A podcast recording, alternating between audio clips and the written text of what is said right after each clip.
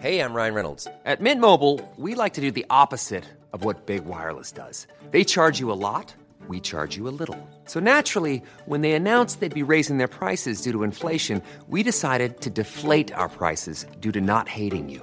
That's right. We're cutting the price of Mint Unlimited from $30 a month to just $15 a month. Give it a try at mintmobile.com slash switch. $45 upfront for three months plus taxes and fees. Promo rate for new customers for limited time. Unlimited more than 40 gigabytes per month. Slows. Full terms at mintmobile.com.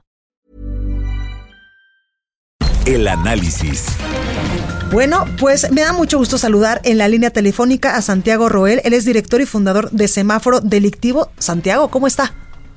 Bien, buenos días, a tus órdenes. Gracias. Oiga, pues parece que los índices de inseguridad eh, pues siguen aumentando en muchas partes del país y en otros pues van mejorando. Hoy eh, pues ya damos información que por lo menos en Guanajuato tal parece que la cosa no va bien.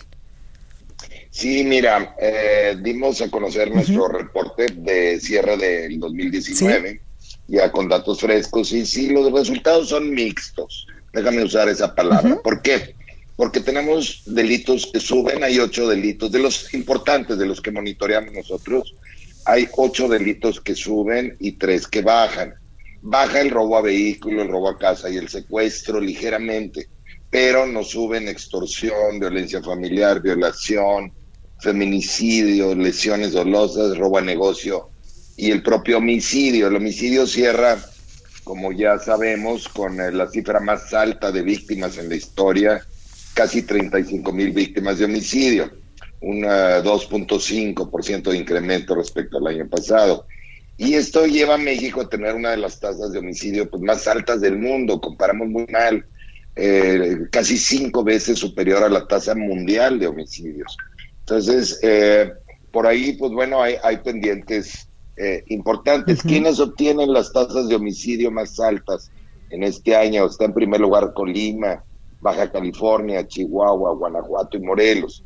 Y del otro lado, pues Yucatán, y Aguascalientes son los dos estados que salen con las tasas más bajas, ¿no? Pero tuvimos un incremento de homicidios en este año en 16 estados en Sonora, Hidalgo, en Morelos, fueron los que más incrementaron.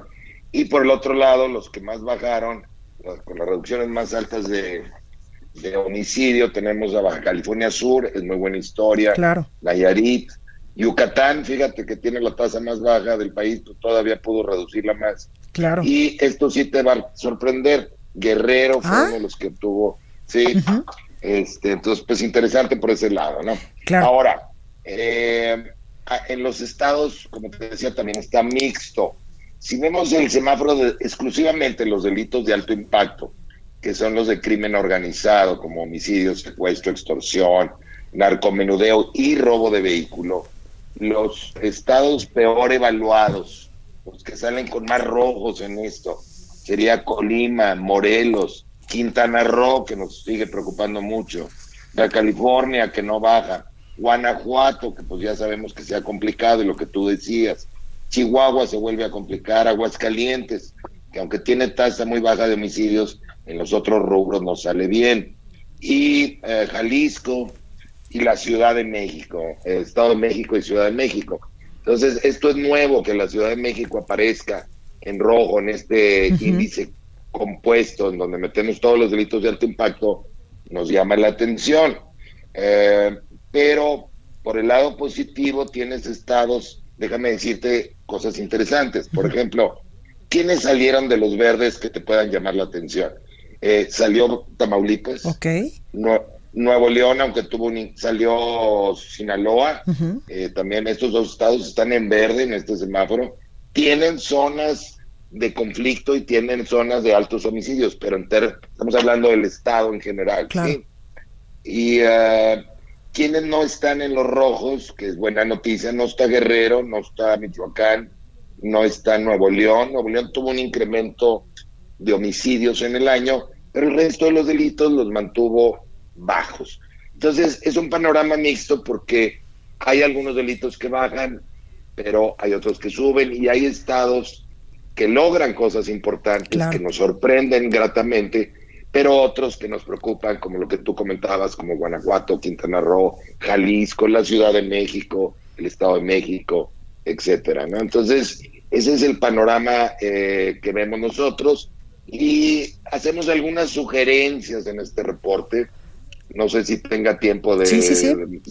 Pero muy brevemente, el gobierno federal debe ajustar la estrategia de seguridad. Es lo que nosotros Que es también lo que pedía precisamente esta caravana de paz, justicia y dignidad que salió el jueves desde Morelos y que llegó a Palacio Nacional el día de ayer, encabezada por Javier Sicil y también por parte de la familia Levarón, entre muchas otras familias que han vivido en carne propia la violencia en el país. Sí, mira, eh, pero so- nosotros somos muy puntuales, porque hay cosas que puede hacer el gobierno federal y cosas que no. Claro. ¿Verdad? A veces creemos que el gobierno federal puede resolver esto. No, pues es mucho tema local, de municipios y estados.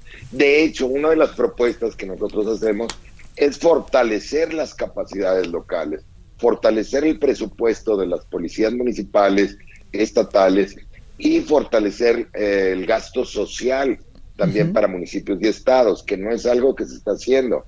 Eh, en el peor, de- en el mejor de los casos, a los municipios y estados les fue igual el, el presupuesto de este año que el anterior, que no es buena noticia, y en algunos casos se ha reducido.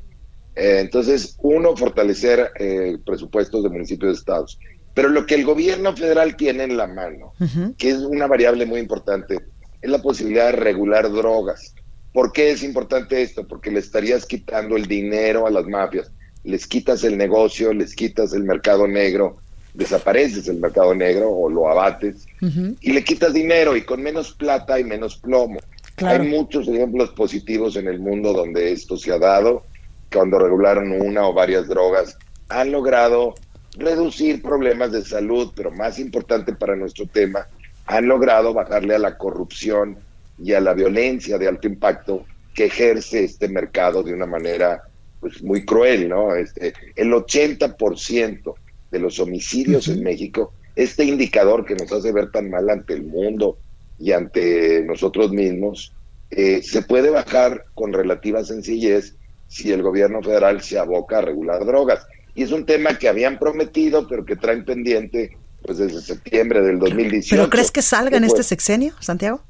Pues mira, ya se comprometieron, eh, parece que sí va a haber iniciativa de, por lo menos de cannabis, por lo pronto, eh, eh, para el legislativo, no sé si el Senado o el Congreso, eh, ya lo van a meter en el tema de discusión, pero hay que regular otras drogas, no solamente el cannabis, ninguna droga debe estar en manos de mafias.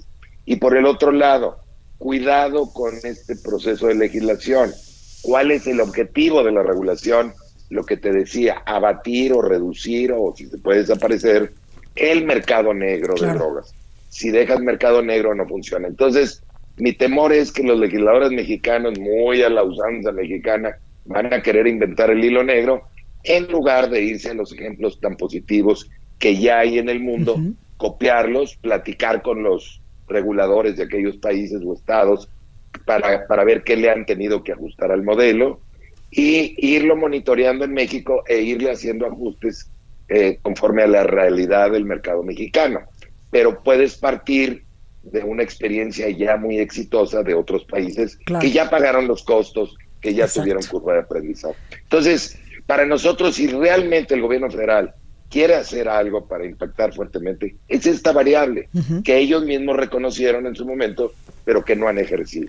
Pues ahí lo tenemos. Santiago Roel, director y fundador de Semáforo Delictivo. Muchas gracias por esta comunicación, por los datos que arroja este estudio de Semáforo Delictivo, donde pues vemos que sí se puede porque hay estados del país que ya han logrado pues salir de esta curva negativa. Gracias, Santiago. Gracias, y ahí está nuestra página, Sí. semáforo.mx. Ahí Hey, it's Paige DeSorbo from Giggly Squad. High quality fashion without the price tag. Say hello to Quince. I'm snagging high-end essentials like cozy cashmere sweaters, sleek leather jackets, fine jewelry, and so much more. With Quince being 50 to 80% less than similar brands. And they partner with factories that prioritize safe, ethical, and responsible manufacturing. I love that. Luxury quality within reach. Go to quince.com slash style to get free shipping and 365 day returns on your next order. Quince.com slash style.